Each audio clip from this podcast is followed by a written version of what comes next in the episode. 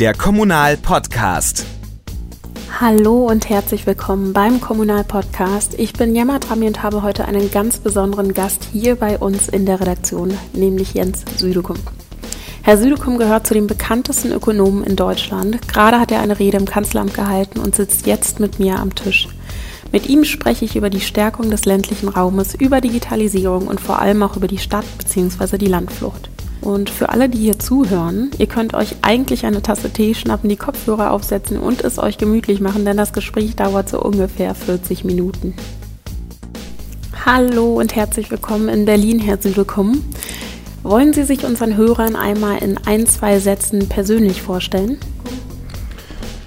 Ja, ich bin Wissenschaftler, Professor an der Uni Düsseldorf und beschäftige mich eigentlich schon seit meiner Promotionszeit, also es ist schon auch jetzt eine Zeit lang her, ja, äh, also sage ich mal seit über 15 Jahren, ähm, mit Regionalökonomik und so mit, dem, mit der internen Struktur unserer Volkswirtschaft, ja, also Stadt-Land-Gefälle, ähm, Einkommensunterschiede, Lohnunterschiede innerhalb Deutschlands, äh, warum gibt es die, wo kommen die her, wie haben sie sich im Zeitablauf entwickelt und ein Stück weit eben auch, äh, was kann man tun, ähm, um diese Unterschiede nicht zu groß werden zu lassen, wie kann man den Städten helfen, wie kann man aber auch sozusagen den ländlichen Räumen äh, und sozusagen den Umlandgemeinden helfen. Das ist so die Themen, mit denen ich mich wissenschaftlich immer auseinandergesetzt habe. Weniger jetzt aus einer praktischen Perspektive, also jetzt nicht äh, ganz konkret für eine Stadt, Kleinstadt, ein Dorf, äh, ja, jetzt Projekt implementiert, sondern ich habe immer so ein bisschen die Vogelperspektive. Also ein Thema, das uns in unserer Redaktion unter den Nägeln brennt, ist das Phänomen, dass manche Großstädte boomen, während andere Städte um wirklich jeden einzelnen Einwohner kämpfen. Wodurch ist dieser krasse Gegensatz aus Ihrer Sicht entstanden, Herr Südekum? Ja, also erstmal teile ich die Diagnose. Wir haben in Deutschland ein merkliches Stadt-Land-Gefälle. Also in Städten wird deutlich besser bezahlt, die Löhne sind höher, ähm, es gibt ein größeres Konsumangebot, Natürlich sind die Mieten auch höher. Das ist sozusagen für den ländlichen Raum immer der Vorteil, dass die Lebenshaltungskosten typischerweise günstiger sind.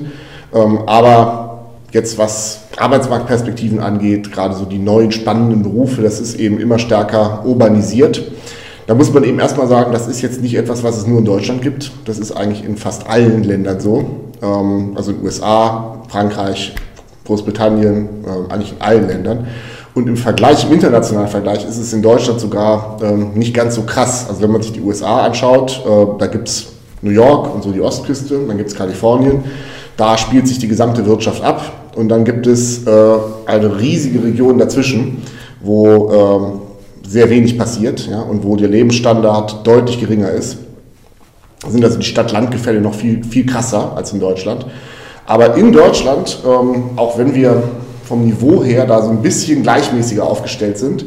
Was daran liegt, dass wir in Deutschland so ähm, historisch gesehen, wir haben ganz viel so in der Provinz diese sogenannten Hidden Champions, ja, also Firmen, die ähm, Weltmarktführer sind in so ganz kleinen, abgegrenzten, engen Nischenprodukten. Ja, also dann sitzt plötzlich der Weltmarktführer für äh, Landmaschinen, sitzt plötzlich in Fechter. Ja, ähm, so etwas, solche Phänomene gibt es in anderen Ländern nicht. Also in England, da ist alles, was äh, sozusagen wirtschaftlich super erfolgreich sitzt in London. Ja. Und in Deutschland haben wir ein bisschen eine ausgeglichenere Struktur, aber äh, wir haben in Deutschland schon eine Bewegung in Richtung, dass diese Stadt-Land-Unterschiede ähm, stärker werden im Zeitablauf. Also wir kommen von geringerem Niveau, aber es nimmt leider zu.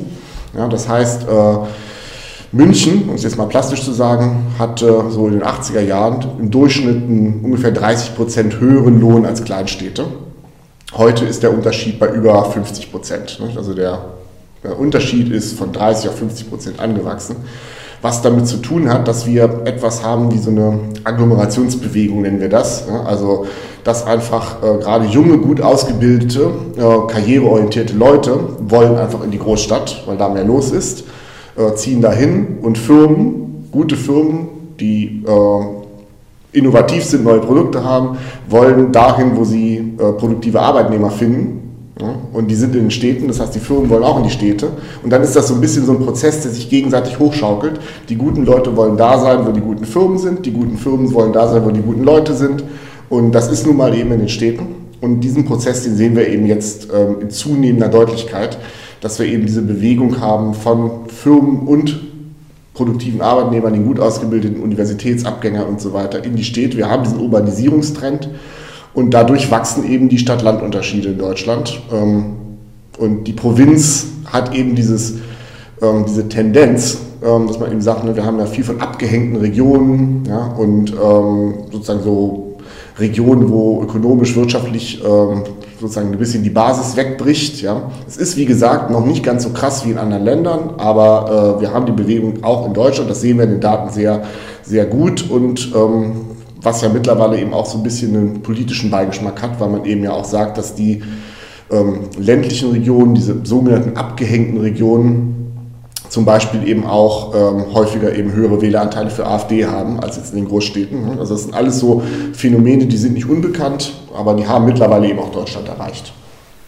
Okay, aber wie schafft man es, diesen Prozess zu durchbrechen? Also sollte der ländliche Raum versuchen, Unternehmen in diese Regionen zu locken, zum Beispiel durch finanzielle Anreize? Also da findet aus meiner Sicht gerade so ein bisschen ein Umdenken ähm, statt, sowohl in der Politik als auch in der Wissenschaft. Denn ähm, wenn ich mal so zehn Jahre zurückblende, da war äh, eigentlich immer so die Sichtweise, dass man diese Urbanisierungstendenz nicht aufhalten kann und auch nicht aufhalten sollte, denn sie hat auch viele Vorteile. Nicht? Also man kann ja sagen, wenn die besten Unternehmen, die besten Beschäftigten, wenn die sich treffen und zusammenkommen und ähm, auch noch Forschungsinstitute, wenn das alles sehr eng auf engem Raum beieinander sitzt in den Großstädten, da entsteht Wachstum. Da entsteht Innovation, äh, da werden neue Produkte entwickelt. Ja, und wenn wir versuchen wollten, das künstlich zu behindern und quasi ähm, diese Urbanisierungstendenz irgendwie zu verbieten, geht ja gar nicht, wie will man das machen, aber wenn man das könnte ähm, und das so machen würde, dann war eben immer die Befürchtung, dass dann eben Wachstum äh, für Gesamtdeutschland eben beschädigt würde. Ne, da wurde immer gesagt, ja, das, äh, von daher lieber die Finger davon, die Agglomeration äh, das ist so ein bisschen, das ist, ist eben so und damit müssen wir leben. Aber gerade jetzt durch die politischen Entwicklungen, also Donald Trump zum Beispiel oder Brexit, da hat man eben gesehen, ähm, das ist letztendlich die Provinz ganz stark und eben so ein bisschen die ländlicheren, sogenannten abgehängten Regionen, wo sich dann einfach die Bewohner ähm, sozusagen an der Wahlurne ein bisschen auch Luft gemacht haben. Und ähm, da seitdem ist auch, finde ich, nämlich ein Umdenken äh, war dass man eben sagt, na, wir können hier diese Aggloomerationstendenz vielleicht nicht aufhalten, aber wir müssen sie nicht auch noch politisch verstärken. Ne? Denn, ähm, vielleicht soll ich das auch sagen, in den USA gab es mal Bewegungen, gibt es auch heute noch. Da wurde sogar gesagt, wir wollen diese Urbanisierungstendenz sogar noch, noch gar noch verstärken. Ne? Also in den USA hieß das teilweise, lief das unter dem Titel Moving to Opportunity. Also man sagt, da sind sozusagen so äh, Regionen in Arkansas oder Oklahoma, ja, wo eben ökonomisch nicht viel los ist und wo Familien sind, äh, Familien auch gerade mit Kindern. Ja, da wurde gesagt, ja, ähm, die müssen hier weg. Ja. Äh, wir, wir zahlen denen einen Umzug, eine Abwanderungsprämie, wir zahlen denen einen Umzug nach Kalifornien. Und äh, da wurde auch Forschung gemacht, dass man gesagt hat, die Kinder, die dann diesen eher prekären Verhältnissen, ähm, so in der Provinz, je früher die quasi umgesiedelt wurden in die, äh, in die Stadt nach Kalifornien, äh, und je länger quasi das Kind in Kalifornien verbracht hat, desto erfolgreicher war es später äh, beruflich. Ja? Und das heißt, da wurde gesagt, das ist ein großer Erfolg, Moving to Opportunity, ähm, das wirkt. Ja? Aber wenn man das jetzt zu Ende denkt, wenn man sich überlegt, das würden wir in Deutschland machen und würden Abwanderungsprämien bezahlen, ähm, also an ganz vereinzelten Stellen, in ganz, ganz dünn besiedelten Gebieten gibt es das in Deutschland sogar. Ja? Aber wenn man das jetzt sozusagen großflächig machen würde, dann wäre das ja im Prinzip sowas wie eine Entvölkerung der Provinz ja, und eine immer weiter anfeuernde Verstädterung. Ja, also würde Berlin und Hamburg und München noch viel stärker wachsen als ohnehin schon. Ja. Und das ist, glaube ich, mittlerweile eben erkannt, dass das nicht das Programm sein kann. Ja. Denn äh, so ein bisschen diese Urbanisierungstendenz passiert sowieso. Ja, viele Leute wollen das ja, gerade junge, äh, gut ausgebildete, die machen das von alleine. Denen muss man keine Subventionen oder Prämien zahlen. Die wollen in die Stadt. Ja. Ähm, aber viele andere Menschen eben auch nicht. Ja. Viele, das ist auch ein bisschen dieser Heimatbegriff, ne, sagen, ich komme aus einer Kleinstadt irgendwo in der Provinz und hier bin ich aufgewachsen und hier möchte ich eigentlich auch wohnen bleiben, ne, weil hier ist quasi mein Umfeld, hier ist meine Familie, meine Freunde. Ja, und ich will nicht äh, nur beruflich erfolgreich zu sein, nach Berlin umziehen. Ja. Ähm, und da ist, weil, kommt eben die Frage, ja, was kann man jetzt tun seitens der Politik, wenn man eben zur Kenntnis nimmt, dass eben ganz viele Leute diese Urbanisierungstendenzen nicht mitgehen wollen. Und welche Art von Regionalpolitik sollte man jetzt betreiben? Und da muss ich auch wieder sagen, die klassische, konventionelle Form der Regionalpolitik ist tatsächlich, dass man Subventionen bezahlt. Nicht? Also dass man sagt, äh, wir weisen ein Fördergebiet aus und in dem Fördergebiet, da, wenn eine Firma da einen Arbeitsplatz schafft, ähm, dann kriegt sie halt eine Subvention vom Staat. Ne? Da ist aber mittlerweile eigentlich so ein bisschen die Sichtweise, dass diese Art von Regionalpolitik nichts bringt. Äh, Wieso?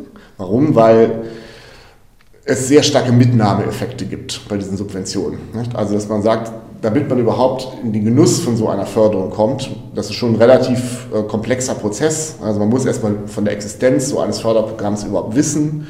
Dann muss man sich da durchkämpfen. Das ist ein ziemlicher Antragsdschungel ja, mit Formularen und so weiter. Und äh, da haben gar nicht alle Firmen Zeit für. Ja? Ähm, und das sagen einem dann auch die zuständigen Regionalpolitiker. Die Firmen, die dann anklopfen, das sind tendenziell eher gute Firmen in der Provinz, die das Geld und die Förderung gar nicht gebraucht hätten, ja, aber die dann eben sehen, gut, äh, hier ist ein Topf, den ich anzapfen kann, den Arbeitsplatz hätte ich sowieso geschaffen, auch ohne Förderung. Ja, und jetzt gibt es dann noch ein Förderprogramm, da kann ich mir einen Teil meines Geldes zurückholen und dann mache ich das. Und äh, ich bin erfahren, was quasi diesen Antragsprozess angeht und dann nehme ich das halt mit. Aber die wirklichen Problemfälle oder wo man sagen würde, da gibt es die Möglichkeit, dass unterm Strich tatsächlich zusätzliche Arbeitsplätze geschaffen würden und nicht nur solche, die es ohnehin gegeben hätte, äh, die erreicht man ganz oft nicht mit dieser konventionellen Regionalpolitik. Ähm, deswegen, ich will nicht sagen, dass man die deswegen einstellen sollte, aber es ist vielleicht nicht das beste Instrument, was man machen könnte. Und welches wäre geeigneter? Genau, und ähm, das ist eigentlich so die große Frage. Ja? Also was ist jetzt der beste, äh, das beste Instrument für Regionalpolitik? Ja? Und da kann man jetzt nicht sagen, es gibt quasi ein 0815 äh, ja, Patentrezept und wenn man das anwendet, dann funktioniert es und wenn man es nicht anwendet, alles andere ist schlecht. So einfach ist es leider nicht. Es gibt, glaube ich, auch nicht eine Lösung, sondern für die eine Region kann das eine, für die andere Region kann das andere gut laufen. Aber es gibt schon so ein paar Erkenntnisse. Und eine Erkenntnis ist, ähm, wahrscheinlich die effektivste Form ist alles, was ähm, mit Bildung zu tun hat. Also die Gründung von äh, Bildungsinstitutionen in der Provinz. Also ich sage jetzt mal Fachhochschulen, Berufskollege, vielleicht sogar Universitäten.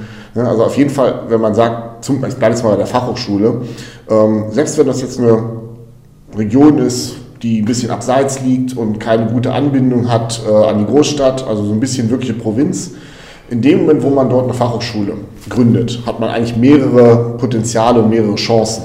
Also erstmal ähm, kommen ja Leute von außen, ne, die dann dort auch arbeiten. Das heißt, man hat erstmal ganz banal ähm, einfach wieder Bevölkerung. Ne, also Bevölkerungsspund ist gestoppt, es kommen neue Leute dazu, es kommen Studenten dazu von außen. Und um die Uni ähm, ist sofort quasi so ein kleiner Dienstleistungssektor, der sich etablieren kann, weil die Leute müssen auch irgendwo wohnen, die müssen zum Friseur gehen, die müssen einkaufen gehen und so weiter. Das heißt also lokal, das kann man sagen, gibt es so lokale Multiplikatoreffekte in den Dienstleistungssektor rein. Das ist schon mal das eine. Ähm, der andere Punkt ist aber, ähm, ich meine, bei Fachhochschulen, da geht es ja letztendlich auch nicht jetzt notwendigerweise um Spitzenforschung, ja, sondern äh, da wird eben relativ praktisch ähm, Forschung betrieben und sozusagen anwendungsorientiert.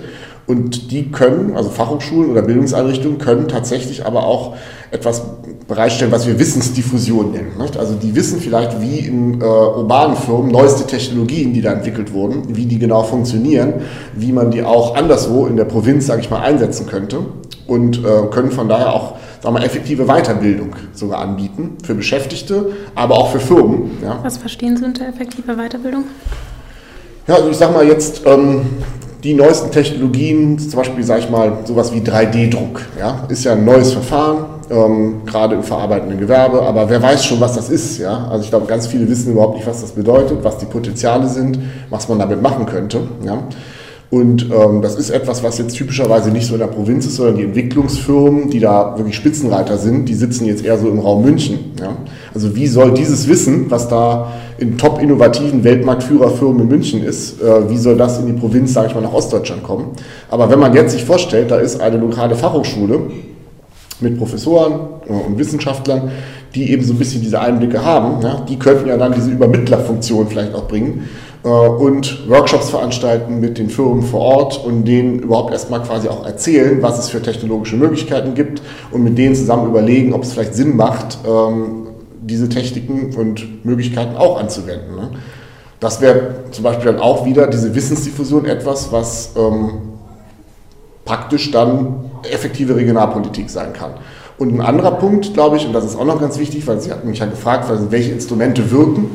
Ich glaube, ganz, ganz wichtig ist alles, was so ähm, Infrastrukturanbindung angeht. Ja? Denn äh, der Nachteil von Städten, der Nachteil der Urbanisierung ist ja einfach die hohen Mieten. Ja? Also äh, es ist einfach extrem teuer in Berlin. Ja? Und äh, viele Leute, gerade auch junge Firmen, Startups, können sich teilweise gar nicht mehr leisten. Nicht? Also wenn man so überlegt, gerade so die äh, innovativen Startup, dieses Internet-Startup-Szenen zum Beispiel in Berlin vom Prinzip möchte ich natürlich gerne in Berlin sein, aber Berlin ist mittlerweile extrem teuer geworden und junge Firmen ähm, können sich teilweise die Mieten für die Büroräumlichkeiten gar nicht mehr leisten. Ja? Das heißt, da könnte schon der ein oder andere auf die Idee kommen zu sagen, ähm, wir können ja unser Büro vielleicht auch ins Umland verlagern, ja? zum Beispiel die Lausitz, sage ich mal. Das wird aber nicht funktionieren, wenn in der Lausitz äh, wenn erstmal keine Anbindung da ist, wenn es keine gute Bahnverbindung gibt, keine gute Autobahnverbindung gibt und schon gar nicht, wenn es da kein Internet gibt. Ja? Also wenn ähm, die Anbindung an Breitband, 4G oder dann bald 5G, wenn das in der Provinz äh, nicht möglich ist, an der letzten Milchkanne, ja, wie die Wissenschaftsministerin jetzt gesagt hat, dann kann man das vergessen. Ne? Also dann werden Firmen äh, nie im Leben auf die Idee kommen, ihren Standort in die Provinz zu verlagern. Deswegen zusammengefasst, glaube ich, ähm, Regionalpolitik, diese Subventionen, das konventionelle Instrumentarium, würde ich jetzt nicht sagen, dass man das abschaffen sollte, aber man sollte darauf nicht so viel Hoffnung setzen. Ich glaube, ganz wichtig ist Infrastrukturausbau, gerade digitale Netze in der Provinz äh, und alles, was dieser Bereich Bildung, Wissensinfrastruktur äh, betrifft, dass man den, der muss generell ausgebaut werden in Deutschland, unabhängig äh, vom Standort, aber insbesondere finde ich eben in der Provinz und in den eher abgehängten ländlichen Regionen. In den letzten Jahren wurde ja wirklich sehr viel über das Thema Digitalisierung geschrieben und auch gesprochen. Welche Möglichkeiten ergeben sich durch die Digitalisierung? Sehen Sie darin eine Chance? Also es ist ein zweischneidiges Schwert, was Digitalisierung betrifft. Ähm, die wirklichen Innovationen, sage ich mal, das ist ja etwas, Digitalisierung, das ist ein großer Begriff und man muss erstmal definieren, was das überhaupt bedeutet. Ne? Aber wir haben es natürlich eben jetzt mit neuen Technologien zu tun und äh, die sind natürlich sehr ähm, programmierintensiv, sage ich mal. Also wenn ich mir jetzt künstliche Intelligenz vorstelle, da stelle ich mir eben vor, äh, eine innovative, relativ kleine IT-Programmierfirma, die mit anderen quasi so neueste Entwicklungen äh, vorantreibt.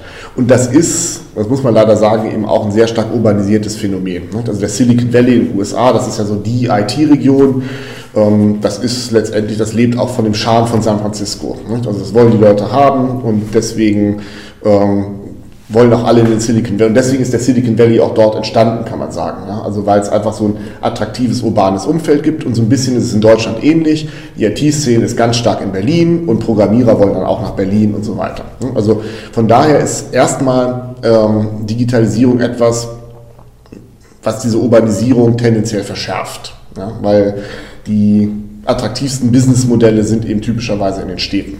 Ja? Und das ist erstmal ein Problem natürlich für die ländlichen Regionen. Aber ähm, nochmal, ja, also diese Urbanisierung und Agglomeration hat immer auch äh, sozusagen eine Kehrseite der Medaille, nämlich eben die hohen Preise.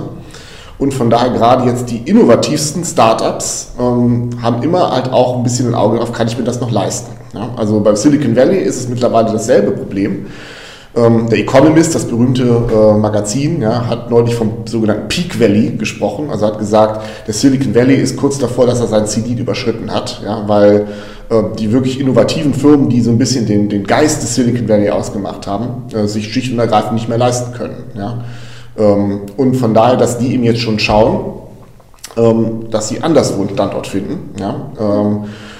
Da wird jetzt zum Beispiel über Atlanta oder Seattle geredet. Ja? Und wenn ich das jetzt auf Deutschland übertrage, da liegt eben immer auch die Chance der äh, ländlichen Regionen, ja, dass man irgendwann sagt, dieser ganze Prozess wir reden ja über Wohn- und Raumknappheit und, und äh, die steigenden Mieten in Großstädten, dass da irgendwann der Erfolg der Städte ja, irgendwann auch quasi so ist, dass sie damit dann halt, also in jedem Erfolg ist quasi schon der Kern des dann darauf folgenden Misserfolges in gewisser Weise äh, schon mit drin, ja, dass dann irgendwann ähm, der ganze Prozess oder das Pendel wieder umschwingt. Ja.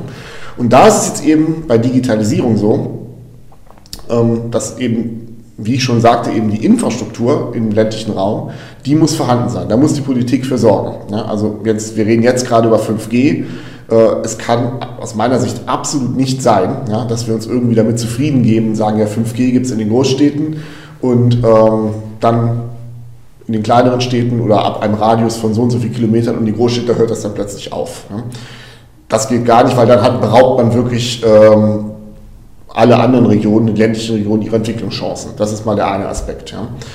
Aber wenn ich jetzt an den richtig ländlichen Raum, also der sehr, sehr abgängt, also so dünn besiedelte Gebiete in Mecklenburg-Vorpommern zum Beispiel, da kommt noch ein anderer Aspekt hinzu. Denn ähm, man sieht ja, Abwanderung ist immer äh, so ein selektiver Prozess, es sind immer die Jüngeren, besser Ausgebildeten, die mobiler sind. Das haben wir gerade in Ostdeutschland sehr deutlich gesehen. Hm, ähm, so die nach dem Abitur sind alle weg, sag ich mal, ne, aus den kleinen mhm. Städten. Und wer bleibt zurück in den wirklich dünn besiedelten Räumen? Das sind meistens die älteren Menschen mit schlechterer Ausbildung. Ja. Und äh, da haben wir dann ja eben so Themen wie Ärztemangel ja, äh, und wirklich, dass so auch die Basisfunktionen der Infrastruktur teilweise nicht mehr so richtig aufrechterhalten werden können. Also keine Schwimmbäder, keine Bibliotheken und vor allem keine Ärzte. Ja.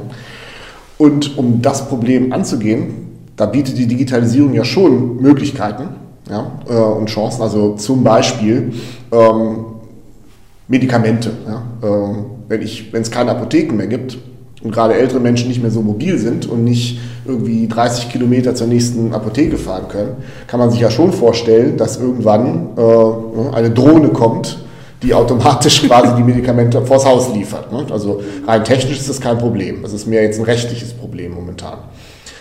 Das funktioniert aber wieder nur, wenn auch praktisch an der letzten Milchkanne bis in der letzten Fleck äh, eben auch der dafür nötige Internetempfang sichergestellt ist, sonst kann die Drohne da nie hinfliegen. Und äh, sozusagen das GPS funktioniert nicht mehr. Ähm, anderes Beispiel, ein bisschen langfristig gedacht, ja? Ähm, Arztversorgung. Ja? Äh, wie kriege ich jetzt auch, sagen wir so ein bisschen die Oma aus dem letzten Dorf, die wirklich quasi in einem Dorf mit äh, vielleicht noch 30 Einwohnern wohnt, da ist natürlich kein Arzt. Ja. Wie kriege ich die zum Arzt, der irgendwie vielleicht in der Kreisstadt sitzt? Ja. Äh, da gibt es ja dann schon Lösungen, zum Beispiel eben mit selbstfahrenden Autos ja, oder selbstfahrenden Bussen. Und bin ich wieder dabei, funktioniert nicht, wenn es eben nicht die entsprechende Infrastruktur äh, und, und äh, die digitale Anbindung gibt. Ja, insofern glaube ich, ist Digitalisierung ist Fluch und Chance zugleich. Ja. Fluch in dem Sinne, dass wir eben in Richtung Transformation moderne Dienstleistungen sind. Und das ist tendenziell leider, kann man sagen, vielleicht ein urbanes Phänomen. Das ist eher die schlechte Nachricht, aber auch wieder Segen, denn äh, durch Digitalisierung schafft man es eben so ein bisschen den ähm, ja, Infrastruktur Leistungen, ja, also Basisfunktionen, Basis auch praktisch äh, in die letzte, die letzte Ecke des Landes quasi zu bringen, äh, was ohne Digitalisierung und ohne Netze eigentlich nicht möglich wäre. Also insofern ist es wie ich sagte, Chance und Segen, äh, Fluch und Segen zugleich, würde ich sagen. In den letzten Jahren sind die Mieten in den Großstädten durch die Decke gegangen. Das sieht man auch gerade hier bei uns in Berlin. Und angesichts dessen frage ich mich einfach, wie lange die Menschen das hier noch mitmachen, insbesondere auch die jungen Menschen. Wird es da vielleicht schon bald ein Umdenken in Richtung Stadtflucht geben? Was meinen Sie? Es ist nicht auszuschließen. Also diese räumliche Entwicklung, das ist, ich vergleiche es immer so ein bisschen mit dem Pendel. Ja? Äh, es, geht, es gab in den 80er Jahren oder 70er Jahren in Deutschland, da war das Pendel eher raus aus den Städten. Ja? Genau. Da gab es das, das wurde damals Suburbanisierung genannt. Ja? Da wollten die Leute ins Grüne. Mhm. Ja? Und ähm, die Innenstädte sahen ganz anders aus. Ja? Also ich selber komme ja aus Düsseldorf. Ähm, unsere schönste Rheinpromenade, wo mittlerweile sozusagen so der, das, das, das, das Juwel der Stadt, ja, da war damals eine vierspurige Straße, da hat sich kein Mensch für interessiert. Ja. Heute ist das die, die, die Top-Promenade zum Flanieren direkt am Rhein. Ja. Und das, was schon zeigt, damals in den 70er, 80er, da war so, so, so diese Urbanität war kein großes Thema, da wollten die Leute raus. Ne. Aber seit irgendwann, 90er oder wann auch immer, oder frühe 2000 ist das Pendel zurückgeschwungen. Und jetzt ist eben diese Urbanisierung, über die wir ja schon gesprochen haben. Und naja, die Begleiterscheinungen sind eben tatsächlich die Mietpreissteigerungen. Ähm, das ist so ein bisschen immer, ja, das ist immer die, die Kehrseite der Medaille, sage ich mal. Und wie gesagt, das kann dazu führen, wenn es ins Extrem geht, dass das Pendel auch wieder ein Stück weit zurückschwingt. Ja, ähm, ich glaube, die Politik sollte aber trotzdem, weil Urbanisierung und ähm, sozusagen so diese Ballung von ökonomischer Aktivität in Großstädten hat ja eben auch Vorteile. Von daher sollte die Politik auch jetzt die Probleme der Großstädte natürlich im Auge behalten und sollte gucken, äh, dass einfach auch bezahlbarer Wohnraum in Großstädten geschaffen wird. Ja? Ähm, aber gleichzeitig, ne, also so die Politik für die Provinz, sage ich mal, also ähm, Schaffung von Bildungsinstitutionen, Infrastruktur und so weiter. Das ist keine Entscheidung entweder oder, das muss man beides machen. Und ähm, wenn das alles sozusagen gemacht ist, dann kann es durchaus aber trotzdem sein, ja, dass dann irgendwann ähm, vielleicht doch auch wieder eine Bewegung aus der Stadt rauskommt. Ne? Macht es aus Ihrer Sicht Sinn, Ministerien in den ländlichen Raum zu verlegen? Denn immerhin kann man ja mit so einer Maßnahme auch nochmal neue Jobs in den Regionen selbst schaffen. Ja, das ist äh, eine beliebte Diskussion jetzt gerade. Also jetzt geht es ja zum Beispiel konkret um die Lausitz, ja, äh, wo man sich ja überlegt, was machen wir da, wenn jetzt eben die Kohle ähm, dort nicht mehr ist, die, also wenn Braunkohletagebau eingestellt wird, gehen da 8000 Arbeitsplätze verloren, was kann man da tun? Und ein Instrument ist tatsächlich ja das Verlegen von Bundesbehörden. Und ja, ich glaube, das ist eine gute Idee, ne? äh, nämlich das nominale Einkommen von Beamten ja, ist auch ortsunabhängig. Also praktisch die Beamten, die in Berlin sind, die würden dasselbe verdienen, ob sie in Berlin sind oder in Cottbus, sag ich mal. Aber in Cottbus sind die Lebenshaltungskosten wahrscheinlich 30 Prozent günstiger. Das heißt, entsprechend für die Leute ist es sozusagen ein bis zu 30-prozentiger Anstieg ihres realen Einkommens. Wenn ich dasselbe, dasselbe verdiene äh, wie vorher, aber für meine Wohnung jetzt nur noch weniger ausgeben muss, äh, habe ich mehr Geld, banal zu sagen. Und von daher ist das eine gute Idee. Ja. Ähm, jetzt ist es natürlich immer so, ähm, hat man ja gesehen beim Umzug ja, äh, der Bundeshauptstadt von Bonn nach Berlin. Ja, also viele Menschen wollen das natürlich nicht und auch Beamte, ja, die jetzt zum Beispiel in Berlin wohnen, ein Haus haben oder so, äh, die wollen dann jetzt nicht äh, umziehen mit ihrer gesamten Familie woanders hin. Ja. Von daher ist dieses Verlagern von Bundesbehörden eine Verlagerung, die jetzt einhergeht mit, äh, dass wirklich Leute ihren Arbeitsplatz verlagert von Berlin woanders hin. Ähm, das geht, glaube ich, wirklich nur in Regionen, die noch gut angebunden sind. Ne? Also die Lausitz ist ja nicht so weit weg. Ähm, wenn es da dann eine gute Bahnverbindung gibt, da ist das sicherlich eine Option. Das könnte man jetzt nicht machen, sage ich mal, äh, ins, ins ländliche Mecklenburg-Vorpommern, da ist es schwer, mir das vorzustellen. Das wäre jetzt dann eher bei Behördenneugründungen. Ne? Also man sagt, da ist eine ganz neue äh, Behörde, und die könnte man in Berlin gründen, die könnte man aber auch woanders gründen, aber es wird sozusagen von Null auf alles aufgebaut. Da halte ich es schon für eine gute Idee, äh, dass man das jetzt nicht unbedingt, dass man jetzt sozusagen den Wohnungsraumknappheit in Berlin jetzt nochmal äh, schlimmer macht, indem man jetzt noch eine Behörde mit 500 Beamten zusätzlich neu gründet in Berlin. Das kann man dann auch woanders machen, denke ich. Wie wird sich der ländliche Raum in Zukunft entwickeln?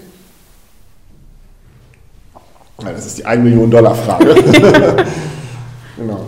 Also ich bin immer sehr skeptisch, wenn Leute sozusagen Prognosen machen, ja, wie wird die Welt in 25 Jahren aussehen, das ist immer schwierig. Ja. Oscar Wilde hat ja mal gesagt, Prognosen sind immer schwierig, besonders wenn sie die Zukunft betreffen. Ja. Und äh, ich meine, wenn wir mal 25 Jahre zurückschalten ja, und uns überlegen, wie, ja, also sag ich mal, im Jahr 1998 oder so, ja, hätten wir da irgendwie prognostizieren können, wo wir heute sind, im Jahr 2018, da hätte irgendjemand Donald Trump vorhergesagt. Wahrscheinlich nicht. Also insofern mal vorweggeschickt, bei Prognosen muss man immer vorsichtig sein. Und es ist eben auch komplex für Deutschland, weil eben so viele Kräfte äh, eine Rolle spielen, die in ganz unterschiedliche Richtungen einfach wirken. Ja? Also die Digitalisierung, wie ich es vorhin schon gesagt habe, ähm, kann in beide Richtungen gehen. Ja? Also äh, es hat diese Tendenz zur immer stärkeren Urbanisierung, weil es eben nun mal so äh, sehr wissensintensiv ist und Programmierer, die wollen im engsten Raum zusammenarbeiten und das hätte eigentlich so eine Tendenz, dass halt, so man sagt, äh, die wollen alle in die Großstadt, alle nach Berlin und der ländliche Raum verliert. Aber wie gesagt, es gibt eben auch die gegenläufige Tendenz, ja, äh, wenn die Infrastruktur passt und auch im ländlichen Raum der Internetempfang zum Beispiel äh, optimal gestaltet ist, dann kann es eben auch das Potenzial geben oder dass man sagt, wir machen mehr Homeoffice und mehr Coworking Spaces und so. Wenn das geht ja genau in die andere Richtung und man kann eigentlich jetzt nicht absehen, ähm, welche Kraft da stärker ist. Die Demografie kommt obendrauf. Ja. Äh, wenn wir momentan haben wir 46 Millionen Beschäftigte. Ähm, die Projektion ist, dass es auf unter 40 Millionen sinkt. Ja. Ob das passiert, hängt sehr stark davon ab, wie es mit der Zuwanderung weitergeht. Ja, also wenn wir die Nettozuwanderung steigern, dann kann, können wir quasi auch so das Erwerbspersonenpotenzial ungefähr da halten, wo es jetzt ist. Dafür bräuchte man eine Nettozuwanderung von ungefähr 500.000 Menschen pro Jahr. Momentan sind es 200.000. Und weil wir nicht wissen, wie es da weitergeht ja, bei Zuwanderung, äh, das hat natürlich auch eine riesige Konsequenz. Ja. Also wenn wir uns vorstellen, wir haben gar keine Zuwanderung mehr, dann ist das, glaube ich, für den ländlichen Raum äh, eine ganz schlechte Nachricht, ja, weil dann wird nämlich die Abwanderungstendenz, die wir ja auch gesehen haben, äh, die wird dann jetzt kleinere Städte in peripheren Regionen ganz stark treffen. Ja, weil äh, wenn dann wirklich da so ein bisschen wirklich ja, irgendwann äh, schon gesagt, das Licht ausgeht, weil niemand mehr da ist, ja, da kann man dann auch nicht, äh, da kann man auch nicht mehr mit Fachhochschulen und Behördenumsiedlungen und so weiter, da kann man dann irgendwann nichts mehr machen, sage ich mal.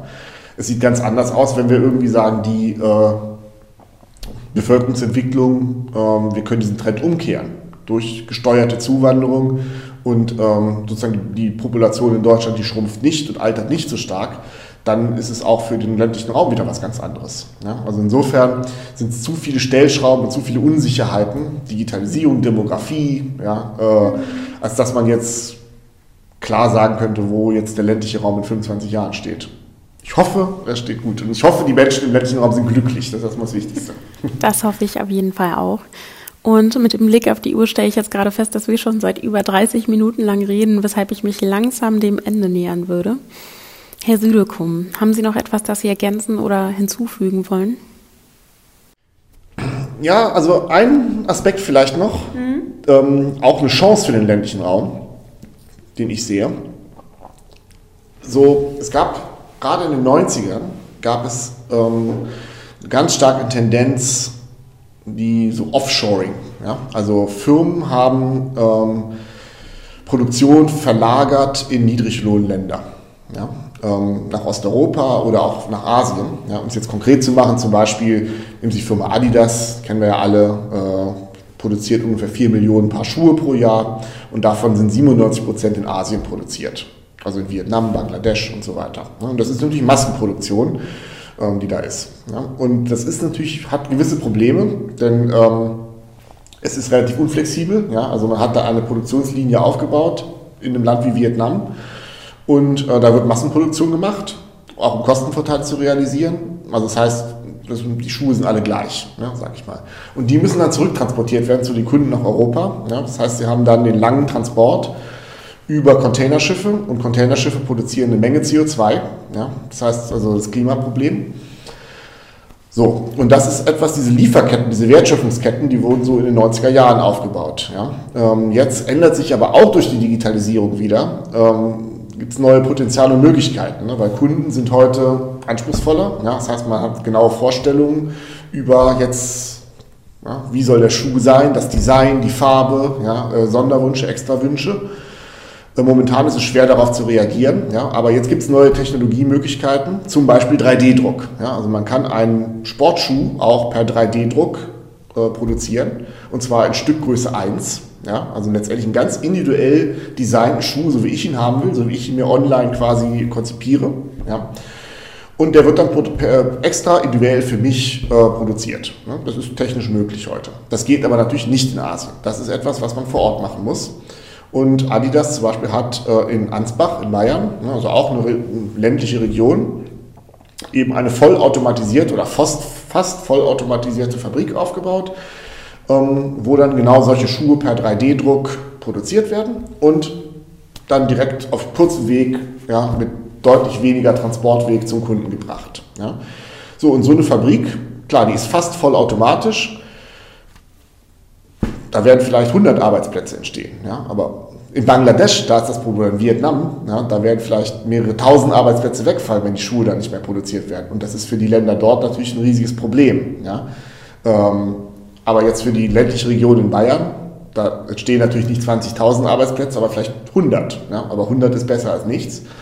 Ähm, und von daher, was das angeht, also das nennt man das sogenannte Reshoring. Ne? Also das ist das Gegenteil von Offshoring. In den 90ern sind wir nach Asien gegangen, um Wertschöpfungsketten da quasi aufzubauen. Ja? Und jetzt kann durch neue Technologiemöglichkeiten ne, der Weg wieder ein Stück weit zurückgehen. Ja? Das ist dann eigentlich auch wieder eine Chance, finde ich, für äh, den ländlichen Raum, ja, weil solche vollautomatisierten Fabriken, die brauchen viel Platz. Ja. Das muss nicht in München stehen, das kann man auch nicht in Berlin machen, das kann man aber, äh, das kann man in Lausitz machen, das kann man äh, in Mecklenburg-Vorpommern machen, weil da geht es erstmal vor allem um Platz. Auch da gilt wieder, man braucht Internetanschluss, sonst kann man es vergessen. Ja? Also es kommt immer wieder auf dasselbe Problem, auf diesen Engpass. Ja? Aber diese Reshore-Möglichkeiten ist jetzt aus der Perspektive des deutschen ländlichen Raums wieder eine Chance. Und da würde ich sagen, jetzt gerade Kommunalpolitiker, die diese Chance vielleicht eher erkennen ja, und schneller sind, sage ich mal, als ihre Kollegen, vielleicht haben die dann, wenn es jetzt um neue Projekte geht, äh, vielleicht die Nase vorn. Ja. Ja, das war es auch schon aus unserer Berliner Redaktion. Ich fand das Gespräch mit Herrn Südekum sehr erfrischend, sehr informativ und hoffe, es hat Ihnen ebenso gefallen wie mir und wünsche Ihnen auf jeden Fall noch einen wunderbaren Tag hier aus der Kommunalredaktion.